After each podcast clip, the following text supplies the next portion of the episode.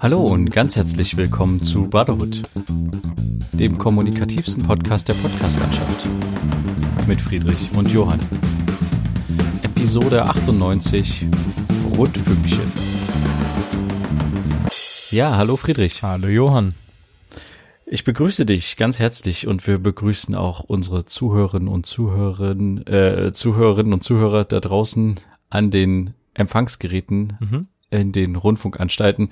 Wir haben heute ähm, ein Thema, weil es hat gerappelt. Es hat gerappelt in der Kiste, es hat gerappelt in Sachsen-Anhalt. Es war ein äh, sehr bestimmendes Thema die letzten Tage in der Medienwelt. Zumindest habe ich so wahrgenommen. Ich weiß nicht, wie du das wahrgenommen hast. Ja, schon ein bisschen. Ich habe mich dann nicht großartig weiter mit beschäftigt. Also jedenfalls nicht so äh, in die Tiefe gehend, was da jetzt genau ablief. Aber vielleicht kannst ja. du auch nochmal aufdröseln für die Leute, die es vielleicht auch nicht mitbekommen haben.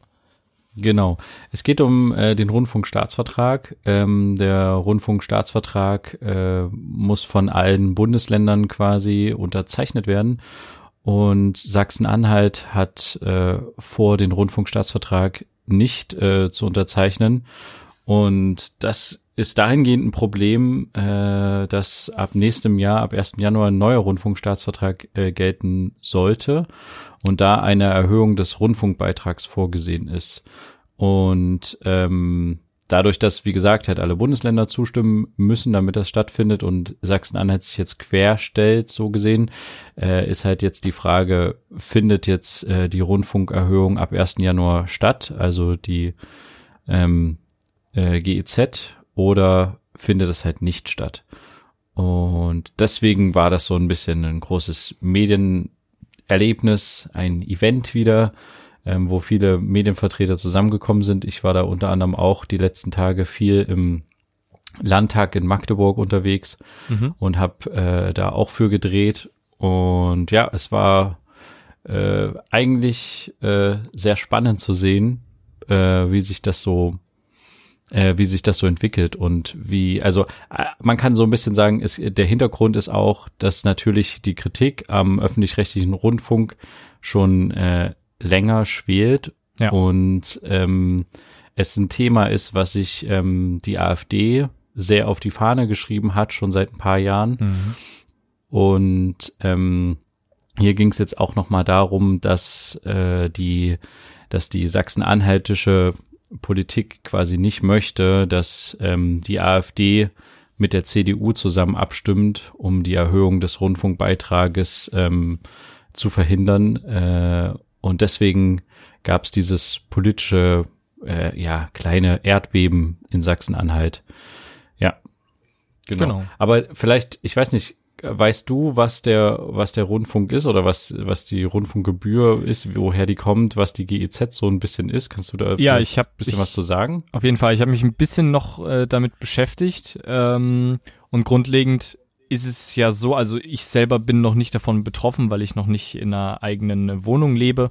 Ähm, deswegen dröse ich das mal noch so ein bisschen auf. Also es sind ähm, 17,50 Euro im Monat, ähm, die gezahlt werden müssen. Ähm, die muss jeder Haushalt quasi zahlen, also nicht jede einzelne Person, sondern jeder Haushalt, ausgenommen Hartz-IV-Empfänger und Altenpflegeheime. Auch Firmen müssen das zahlen, das fand ich sehr interessant und die müssen unter Umständen auch mehr GEZ zahlen, zahlen je nachdem, wie viele, ähm, wie groß die Firma ist, wie viele Standorte die hat, ja, so ein Zeug. Und es sind ungefähr so um die 200 Euro im Jahr. Ähm, und damit sind wir relativ im Mittelfeld. Also in Dänemark zum Beispiel sind das nur mal so im, zum Vergleich 330 Euro und in der Schweiz sind es zum Beispiel 414 Euro im Jahr. Also sind da relativ so im Mittelfeld. Und äh, davon werden quasi ja Fernseh-, Radio- und Internetangebote ähm, der öffentlich-rechtlichen finanziert. Ähm, dazu zählen über 20 TV-Sender und über 60 Radiosender. Also darunter natürlich die typischen Geschichten ARD, ZDF, äh, Deutschlandradio. Und ähm, genau, ja richtig. So, so kann man das erstmal ähm, aufdröseln. Und warum bezahlen wir das alles? Der Grund ist äh, der, dass ähm, quasi eine Unabhängigkeit dieser dieser, dieser Nachrichtendienste ähm, geschaffen werden sollte. Also Hintergrund ist die Nazi-Zeit. Zu der Zeit wurde vom Staat vorgegeben, was im Fernsehen übertragen wird. Und die Alliierten haben dann äh, gemeinsam irgendwie das ganze öffentlich-rechtliche Rundfunksystem ja, äh, entwickelt. Und ähm, ja, die, die öffentlich-rechtlichen werden dadurch halt nicht vom Staat durch Steuern finanziert, auch nicht durch ja. Werbung. Das bedeutet, sie sind halt weniger beeinflussbar, weil sie, also dadurch sind sie halt weniger beeinflussbar, weil keine Firmen können irgendwie hohe Sachen, hohe Gelder anbieten, wenn das und das gesendet wird, weil sie bekommen ja ihr Geld so oder so, diesen Rundfunkbeitrag. Ja. Ähm, und damit können sie unabhängig arbeiten, ähm, ja, und frei von irgendwelchen Einflüssen arbeiten. Und man muss auch dazu sagen, die werden auch kontrolliert. Also es gibt einen sogenannten Rundfunkrat, beziehungsweise mehrere Rundfunkräte. Da sind Politiker drin, da sind ähm, Menschen der Kirche drin, der Kultur, Sport, äh, Arbeitgeberverbände, Gewerkschaften und so. Man muss aber dazu sagen, die meisten sind Politiker. Deswegen ja. gibt's da auch so eine große Kritik dran, dass trotzdem gesagt wird, ja, der Staat kontrolliert die Medien, was aber so nicht ist. Ähm, genau, und ja, durch was, was wird davon so finanziert? Naja, die ganzen, man muss sich vorstellen, die ARD finanziert davon das dichteste Korrespondentennetzwerk in der Welt, also auch komplett global, ähm, um halt Fake News quasi von echten Nachrichten unterscheiden zu können, unter anderem, weil man sich halt eben nicht auf irgendwelche Aussagen von einem Land oder von irgendeinem anderen Nachrichtensender verlässt, sondern selber seine Leute dort vor Ort hat, die diese Sachen prüfen können oder selber zu solchen äh, solche News halt ja mitbekommen, live mitbekommen und da dadurch auch unabhängig äh, ja äh, berichten können. Und ja, das ist so der, der Stand. Was ja. vielleicht, das, was man dazu sagen muss, die Debatte um die GEZ und die Rundfunkbeiträge ist halt nach wie vor immer noch, du hast schon gesagt, sehr am Kochen. Grund dafür ist, dass halt viele der Meinung sind, man möchte nicht für etwas zahlen, was man nicht nutzt. Also die Leute wollen nicht, also einige wollen nicht diese Rundfunkbeiträge zahlen, weil sie kein Fernsehen zu Hause nutzen oder die öffentlich-rechtlichen nicht schauen und solche Geschichten. Und ähm, ja, und das kann halt aber auch zu Strafen führen. Also wenn man über mehrere, über eine gewisse Zeit, mehrere Jahre kein GEZ zahlt, kann das zu natürlich höheren Geldstrafen führen ähm, möglicherweise zu Zwang Zwangsvollstreckungen oder halt auch sogar zu Haftstrafen. Also da wird sehr hart durchgegriffen und ähm, ja, deswegen ist da auch so. Bist du, also ich habe tatsächlich da mal eine Frage an dich. Bist mhm. du ein Fan des äh, Rundfunkbeitrages oder bist du kein Fan davon? Wie ist denn deine Meinung dazu? Also ich mehr oder weniger Fan ist natürlich immer nicht so cool für irgendwas zu zahlen, was man vielleicht nicht so oft nutzt. Allerdings muss man bedenken, es gibt halt eben nicht, es besteht nicht nur aus Radio und Fernsehen, sondern das Internetangebot ist noch viel, viel größer. Die ganzen Mediatheken, die bereitgestellt werden, man kann sich alles dadurch sehr günstig alles abrufen und die Nachrichten, die man bekommt, ähm, also zu irgendwelchen News, die auf der Welt passieren, die sind halt von der Quelle her am sichersten einfach bei den öffentlich-rechtlichen. So, und deswegen ja. finde ich es schon wichtig, da irgendwo ähm, Geld zu bezahlen und sicher sein zu können, dass man sich auf eine gewisse Quelle verlassen kann, auf diese Quellen verlassen kann und ähm, ja, um irgendwas immer gegenzuprüfen oder so. Ja, und ähm, also ich, äh, worauf wollte ich noch? Ach so, äh, ich kann, also es gibt ja immer den Vergleich in der Debatte mit äh, Netflix, anderen mhm. Bezahlangeboten oder Disney Plus, ähm, wo man sich das ja aussuchen kann, das zu bezahlen. Mhm. Ähm, und warum man dazu gezwungen wird. Wie findest du diese Aussagen? Also Ne, ich kann das, ich kann das auf jeden Fall verstehen, weil viele sehen halt das Fernsehen so als das Programm ist vorgegeben, ich kann nicht selber entscheiden, was ich gucken will. Ähm, und bei Netflix kann ich entscheiden, was ich gucken will oder bei Disney Plus und entscheiden, wann ich es schaue und so. Ich finde aber, dass es beim Fernsehen inzwischen auch schon so weit ist durch das Internetangebot, dass man auch entscheiden kann, was man Find davon wann gucken will. Also und den Tatort auch, musst du dich nicht sonntags 20.15 Uhr also, setzen, kannst du auch nachgucken, zum Beispiel ich, ich glaube, diese Debatte ist vor allen Dingen auch in den letzten Jahren nochmal so hochgeköchelt, weil immer weniger Leute, zumindest in meinem Umfeld, selbst einen Fernseher besitzen und dieses klassische lineare Fernsehen überhaupt noch praktizieren. Also wer, ja. ganz ehrlich, setzt sich zwei Minuten vor 20 Uhr auf seine Couch, macht den Fernseher an um die Tagesschau zu sehen. Ja, nach Oder, wie vor immer täglich um die 10 Millionen Menschen in Deutschland. Ja, laut äh, dieser Statistiken. tollen äh, Statistiken, wo wir ja schon mal drüber Stimmt, gesprochen ja. haben, wo ja die Frage ist, wie die wirklich, ähm, also ich kann mir das immer noch nicht ganz vorstellen, aber gut, ähm, das ist vielleicht ein anderes Thema. Äh, aber dadurch, dass halt immer weniger Leute quasi lineares Fernsehen gucken und das weniger nutzen, ist halt bei vielen verknüpft, naja, wenn ich nicht mal einen Fernseher habe, sondern nur im Internet Sachen konsumiere und halt vor allem Netflix oder Amazon Prime oder so, warum soll ich dann dafür bezahlen? Und ich kann das ein bisschen nachvollziehen, aber ich habe jetzt in dieser Debatte nochmal darüber so ein bisschen äh, auch selbst nochmal nachgedacht. Für mich ist halt ähm, ist halt die Presse in Deutschland oder generell in unseren äh, freiheitlich-demokratischen äh, Grundordnungen ist es halt die vierte Gewalt. Und es ist halt nicht irgendwie, also es ist halt nicht nur das Fernsehen oder der Fernseher, der nicht mehr angeschmissen wird, sondern wie du schon sagtest, also dieser dieses Internet oder auch Podcasts werden von den äh, äh, von den Rundfunkanstalten halt auch gemacht, Radiosender, wie auch immer. Es wird halt auch sehr viel nicht nur dieses politische quasi auch dadurch halt quasi die politische äh, Diskussion in Deutschland halt quasi am Leben erhalten oder auch gut reflektiert, sondern es werden halt wird halt auch die Kunst gefördert durch die öffentlich-rechtlichen Medien. Ja. Ähm, und äh, ich finde das eigentlich äh, vollkommen okay, wenn man es jetzt mal, wenn man jetzt mal überlegt, was man pro Jahr alles bezahlt an den Staat, den, den, den großen Staat, ne, an Steuern Mhm. und was weiß ich, ähm, finde ich diese 200 Euro ähm, sind im Verhältnis für eine, wenn man es jetzt mal so so überhöht sagt, wie ich das jetzt gerade formuliere, ne, wenn man jetzt sagt, wenn man wirklich sagt, der öffentlich-rechtliche Rundfunk ist halt die vierte Gewalt, ist ein Hauptbestandteil der Presse und Öffentlichkeit in Deutschland, um halt äh, Öffentlichkeit auch überhaupt zu schaffen. Und dafür für eine vierte Gewalt, die den Staat oder die Politik so ein bisschen halt auch kontrolliert, auch mal hinterfragt, finde ich äh, 280 Euro oder um was es hier geht im Jahr eigentlich nicht viel. Ich glaube, wenn es tatsächlich einfach nur jede, jedem von seinem Gehalt abgehen würde wie eine Steuer, Hm, wäre die Diskussion auch gar nicht so groß. das stimmt. Aber dann haben wir natürlich das Problem, was du gerade am Anfang geschildert hast, dass es dann aus Steuergeldern direkt finanziert ist Hm. und dann halt die Gefahr der Einflussnahme besteht. Ja. Aber wenn jetzt nicht jeder selbstständig diese, diesen Betrag abführen müsste, diese 200 x Euro. Man muss auch dazu sagen, es ist ja wirklich auch pro Haushalt, ne? Also es muss ja nicht jetzt jede Person zahlen, sondern wenn du zu das fünft- kommt ja auch noch dazu. Genau.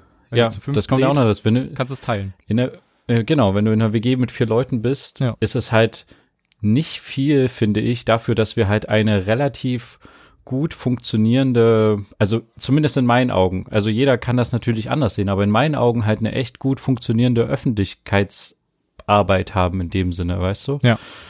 Ähm, und wenn man das halt nicht so sieht als als Abo-Modell, ich finde diesen Vergleich mit Netflix, das funktioniert nicht. Hm. Ähm, weil äh, klar geht's hier auch darum, äh, irgendwie Unterhaltung zu konsumieren, wie zum Beispiel äh, das große Helene Fischer Weihnachtssingen oder ähm, de, äh, oder halt einen Tatort oder so, Unterhaltung, ne? Ja. Ähm, aber für viele ist das ja nicht mehr wichtig, diese Unterhaltung. Und deswegen ziehen sie sich ja von den linearen Fernsehgeräten zurück und gehen halt selbst auf die Suche und finden halt andere Angebote. Hm. Aber ich finde trotzdem, dass es nicht, dass es nicht zu viel ist. Man kann natürlich da drüber nachdenken, ob man jetzt diese Erhöhung braucht.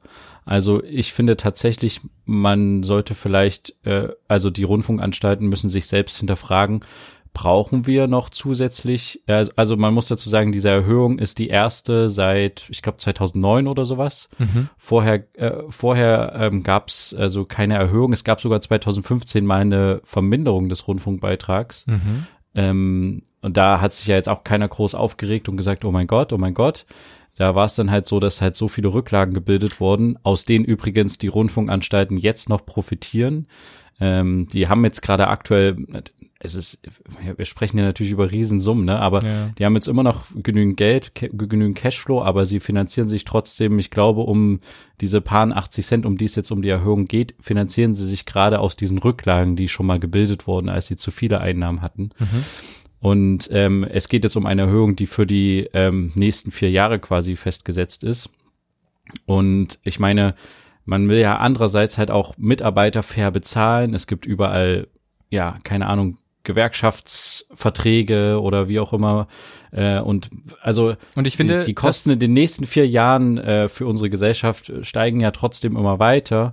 Und das und Angebot da steigt auch. Also ich finde, gerade was jetzt auch ähm, die öffentlich-rechtlichen mit dem Funk, mit der Funke Mediengruppe, mit dem Funknetzwerk machen auf YouTube, Kanäle ähm, übernehmen etc., äh, solche Geschichten oder halt selber erstellen, um noch mehr Inhalte zu bieten da passiert auch was. Also es ist, es bildet sich ja auch weiter. Es bleibt ja nicht stehen. Und ich, und ich finde an diesem Funkbeispiel, was du gerade sagst, ähm, da, da können wir eigentlich den Punkt festmachen, den ich, äh, den, der mir persönlich mehr am Herzen liegen würde. Und zwar ein bisschen zu überlegen, wenn jetzt diese Diskussion wieder auftaucht, weil ich meine, nach vier Jahren, in vier Jahren äh, braucht man vielleicht wieder mehr Geld, ob man vielleicht diesen Funkbereich, der ja mit nur, nur 45 Millionen Euro im Jahr äh, quasi ein richtig gutes Angebot macht im Internet oder im, im digitalen und auch für unsere Generation ein sehr ansprechendes Angebot, wie ich finde. Mhm.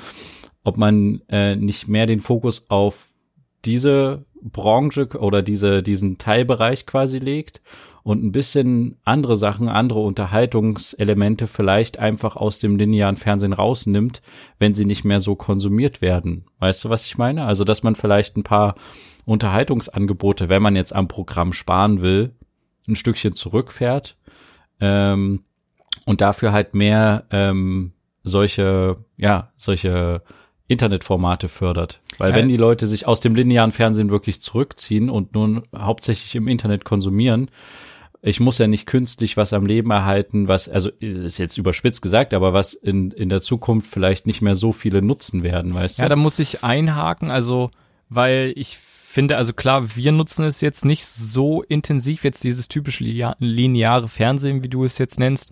Ähm, die jüngere Generation, sage ich jetzt mal, vielleicht nicht so intensiv, aber die ältere Generation auf jeden Fall.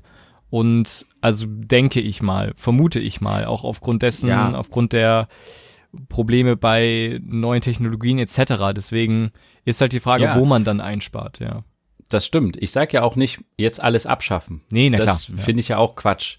Ich finde ja auch Quatsch. Es gibt ja einige Artikel, die halt schreiben, naja, dann könnte man halt ein paar weniger Tatorte drehen oder wie auch immer. Mhm. Ähm, aber darum geht's mir jetzt nicht wirklich einfach so komplett äh, einmal alles weg, wegzuwischen. Aber ähm, so ein bisschen zu gucken, wo man an der Stelle in der Unterhaltungsbranche wirklich noch so viel Geld reinbuttert wenn es nicht mehr so gesehen wird. Ich finde, das müsste man tatsächlich ein bisschen auf den Prüfstand stellen. Hm.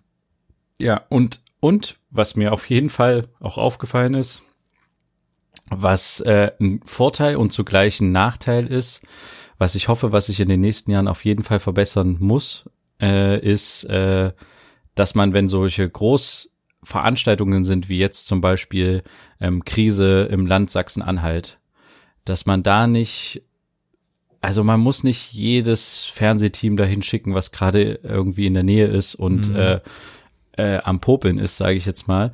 Ähm, nur damit man äh, halt äh, es da hat. Ich gebe mal ein Beispiel, ne?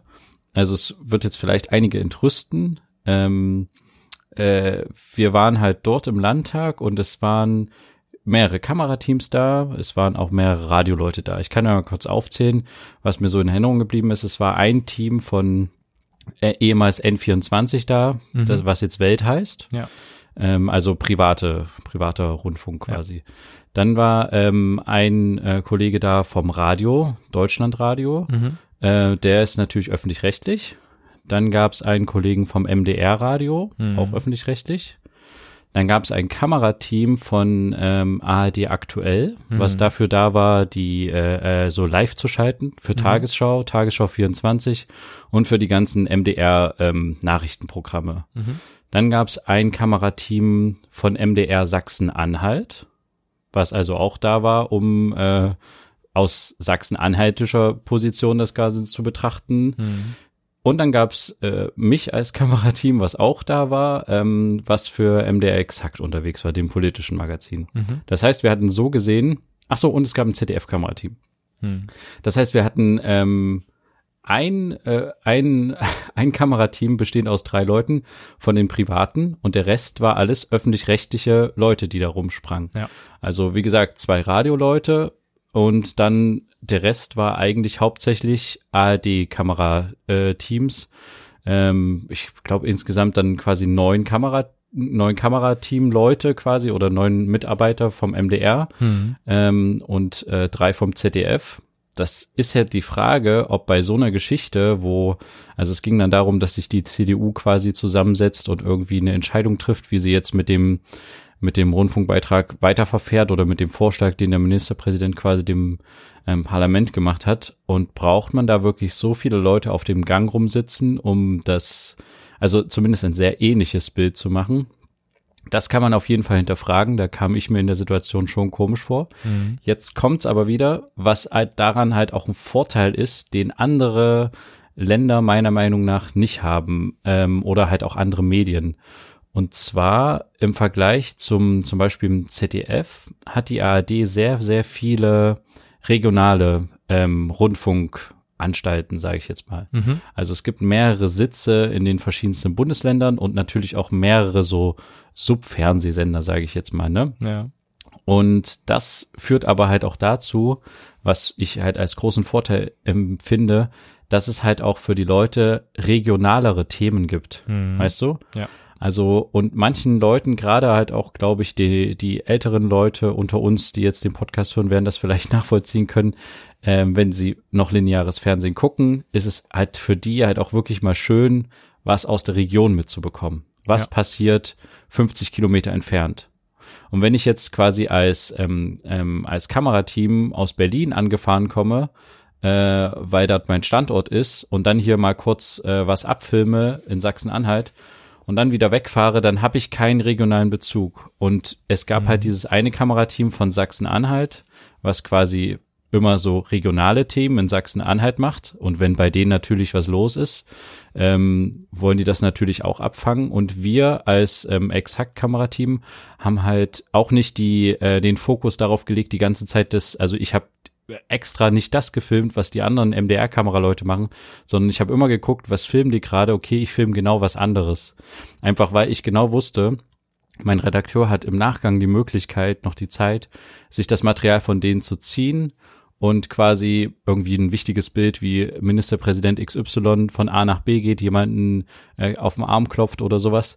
Ähm, das muss müssen nicht fünf Kameras äh, oder drei Kameras in dem Fall vom MDR filmen. Es reicht, wenn das zwei filmen und ich einfach ähm, gucken kann, wie die anderen reagieren oder sowas, mhm. weißt du?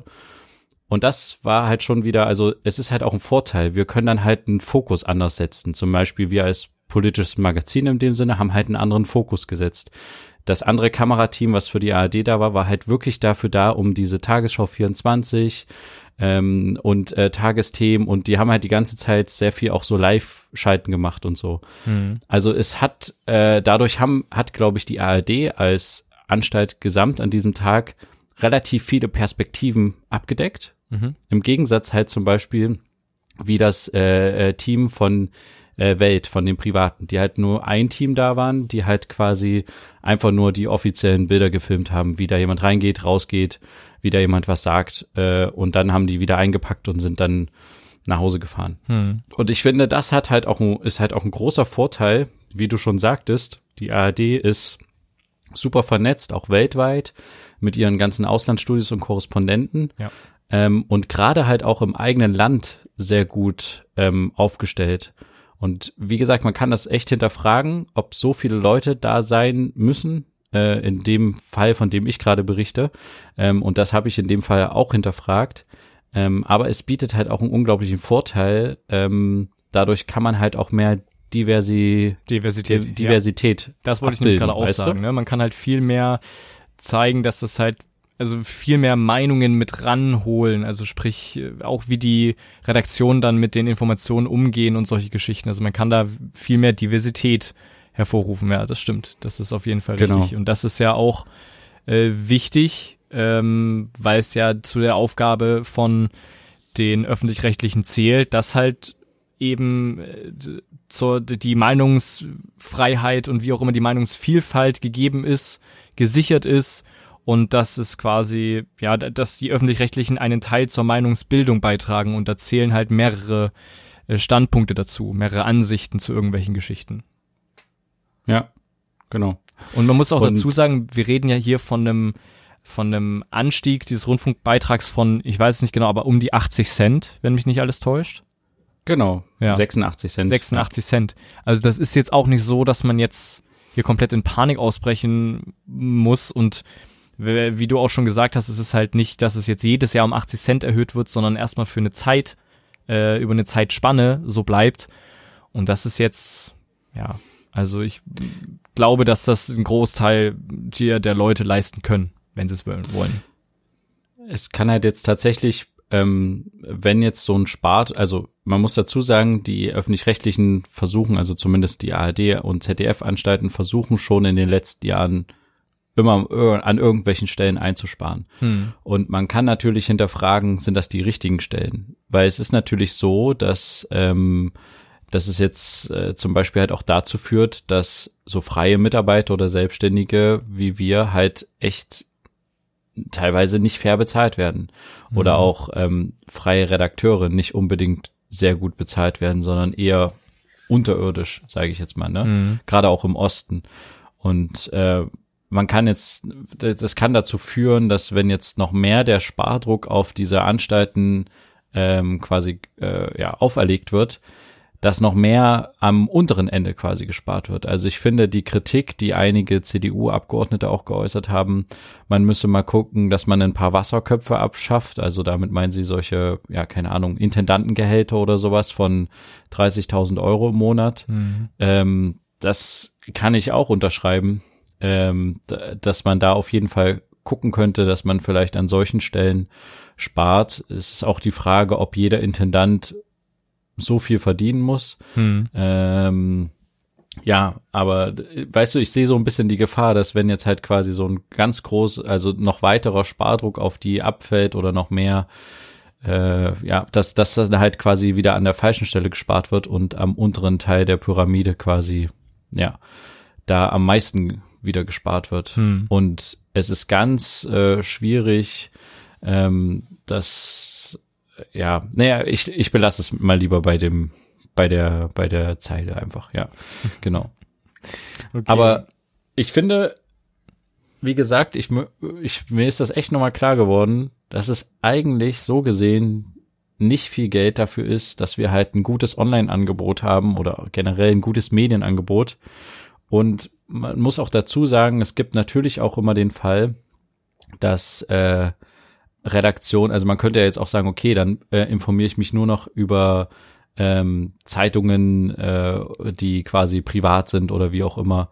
Man kann aber echt dazu sagen, dass es schon sehr viele Beispiele gab, die ich halt auch persönlich erlebt habe, wo halt einfach diese privaten Zeitungen oder halt auch, keine Ahnung, oder Sendungen einfach dreist vom öffentlich-rechtlichen Rundfunk kopiert haben. Also mhm. es, äh, und das heißt ja schon, also das einerseits ist es natürlich irgendwie ein Armutszeugnis für die Zeitungen, dass sie so ähm, kopieren müssen. Andererseits zeigt es halt aber auch einfach, dass es ein gutes, eine gute Quelle quasi ist und ein gutes Angebot ist, ja. was es sich lohnt zu kopieren. Ähm, also inhaltlich sage ich jetzt mal, ne? Mhm. Und ähm, wenn man mal ein bisschen genauer hinguckt, wenn man zum Beispiel mal ähm, ein paar dritte Programme sieht von der ARD und dann im Vergleich mal so ein ZDF-Nachmittag irgendwie so ein bisschen Nachrichten und Hintergrundsachen anschaut, sieht man definitiv, dass zum Beispiel das ZDF, was ja auch viel, was ja deutlich weniger Rundfunkbeitrag also bekommt als die ARD-Anstalten, man sieht auch den Unterschied, dass die nicht so regional vertreten sind wie die ARD-Studios, äh, sondern dass die tatsächlich eher so ein bisschen das große Ganze im Blick haben hm. und äh, nicht so den regionalen Fokus legen können wie diese dritten Programme der ARD. Hm. Ja, aber ähm, da kommen wir doch einfach mal äh, ganz schnell zu unseren dieswöchigen.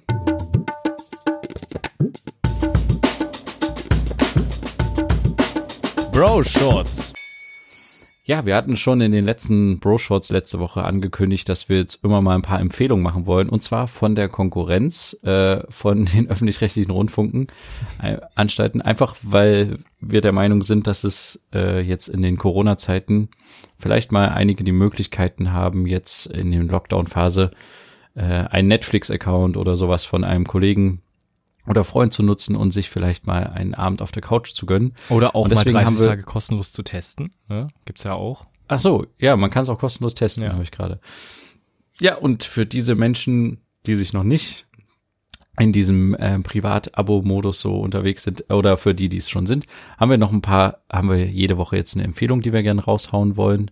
Und ich hätte jetzt diese Woche eine Empfehlung und zwar habe ich die schon durchgeschaut in der Serie, die auch relativ gehypt war. Vielleicht kennen sie auch viele. Es ist tatsächlich für Netflix-Nutzer und zwar ähm, Damen Gambit. Ich weiß nicht, hast du es schon gesehen? Nee.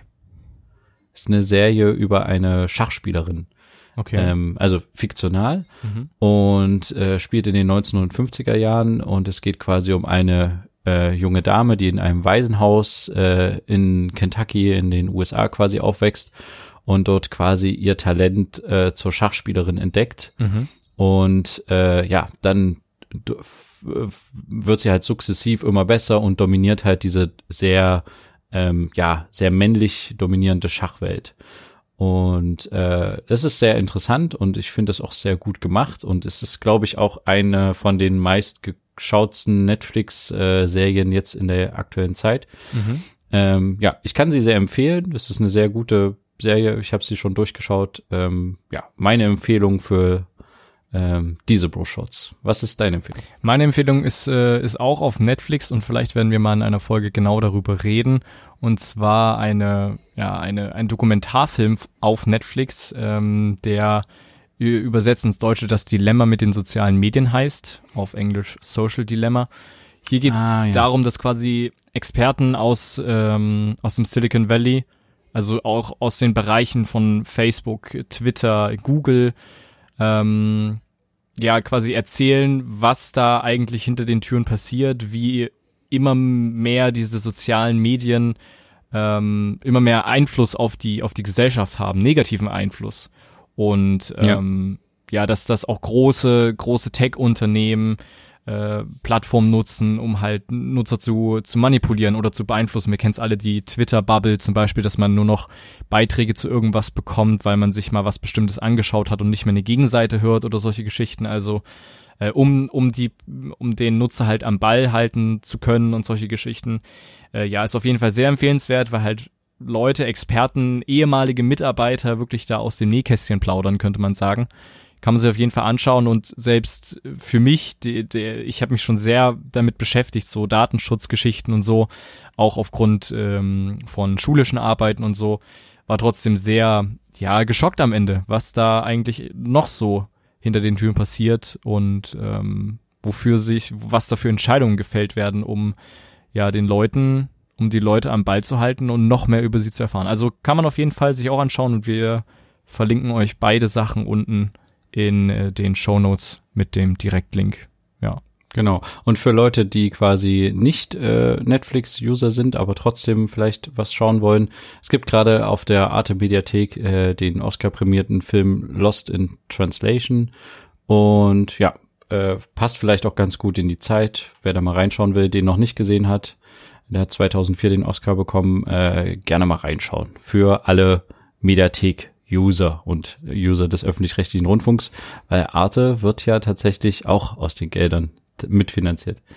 Gut, dann würde ich sagen, war's das auch an dieser Woche, äh, an dieser Stelle für die dieswöchigen.